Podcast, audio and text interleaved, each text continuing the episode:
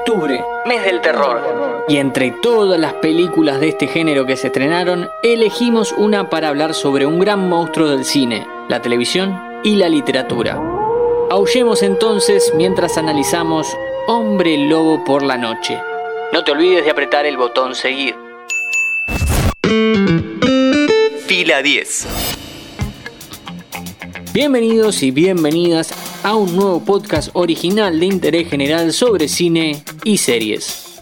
Dirigida por el compositor musical Michael Giacchino, en Disney Plus está disponible Werewolf by Night, la historia de un grupo de cazadores de monstruos que se juntan para luchar por el liderazgo de su logia luego de que Ulises Bloodstone, el más fuerte de ellos, muriera. Para ser dignos del legado deberán matar a una nueva bestia, si no es que la bestia los mata primero a ellos. Esta noche, cada cazador velará solo por sí mismo. Buena suerte. Los hombres lobos aparecen en todas las culturas y es difícil encontrarle un origen. Lo más cercano a un punto de inicio es el mito de Licaón, rey de Arcadia en la antigua Grecia. Según el relato, el mandatario era muy sabio y culto y había sacado a su pueblo de una vida salvaje. Sin embargo, él mismo mantenía ciertas costumbres como sacrificar seres humanos en honor a Zeus.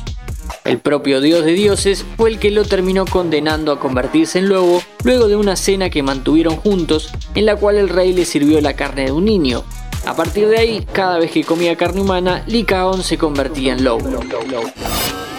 Hasta acá algo bastante lineal, el hombre convertido en lobo. Pero cuando hablamos de hombres lobos, pensamos en un ser que se transforma en animal cuando sale la luna llena y su forma es antropomórfica. ¿Hasta dónde nos tenemos que ir para encontrar esta versión? En la Edad Media, particularmente en Francia y en Inglaterra, se empezaron a multiplicar los relatos relacionados con la aparición de hombres lobos.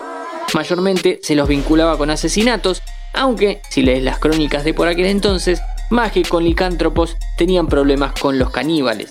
Es entonces cuando se les empieza a asignar características particulares. Algunos llegan a ese estado porque los mordió otro, un hechicero los transformó en bestia, a veces son susceptibles a las armas hechas con plata y todas las cosas que ya les conocemos.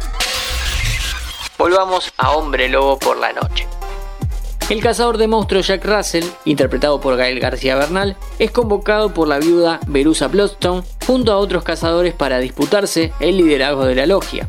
Todos entran a un laberinto buscando asesinar a una bestia, pero, spoiler, no tan spoiler porque te das cuenta hasta en el póster, resulta que Russell verdaderamente es un exitoso en su rubro porque es un hombre lobo.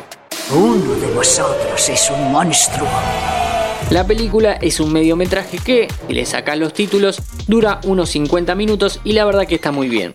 Está fotografiada en blanco y negro, con lo cual nos podríamos confundir y pensar que es un homenaje a las primeras apariciones de esta bestia en el cine. Pero si somos sinceros, lo más seguro es que todo esté en escala de grises porque hay mucha sangre, y si es en blanco y negro, la sangre no se nota. Qué trucazo, ¿no? Al fin y al cabo, es una cinta de Marvel y Marvel es Disney y Disney debería ser para niños y niñas que Aquino no solo dirige, sino que también hace la música. Rubro técnico que le hizo ganar un Oscar por Up, un Emmy por Lost y un Grammy por Ratatouille. Además de que es un gran compositor que hizo temas icónicos como el de Los Increíbles o el de The Batman en 2022, además de ser el productor de la banda de sonido de Argentina 1985. Carrero.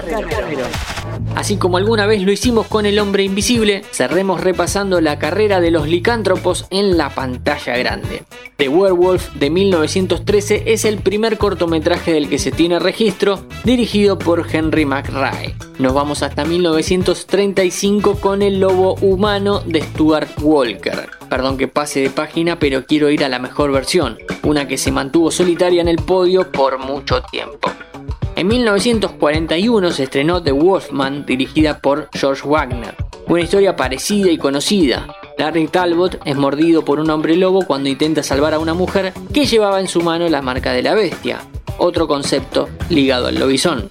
Esta película es icónica, la más importante de la historia para esta bestia. A partir de acá no pasan 5 años sin que tengamos una película o una serie sobre un aullador. Mi nombre es Matías Daneri y te espero para un próximo episodio. Escucha nuestros episodios en Spotify, Amazon Music, Apple Podcast y Google Podcast.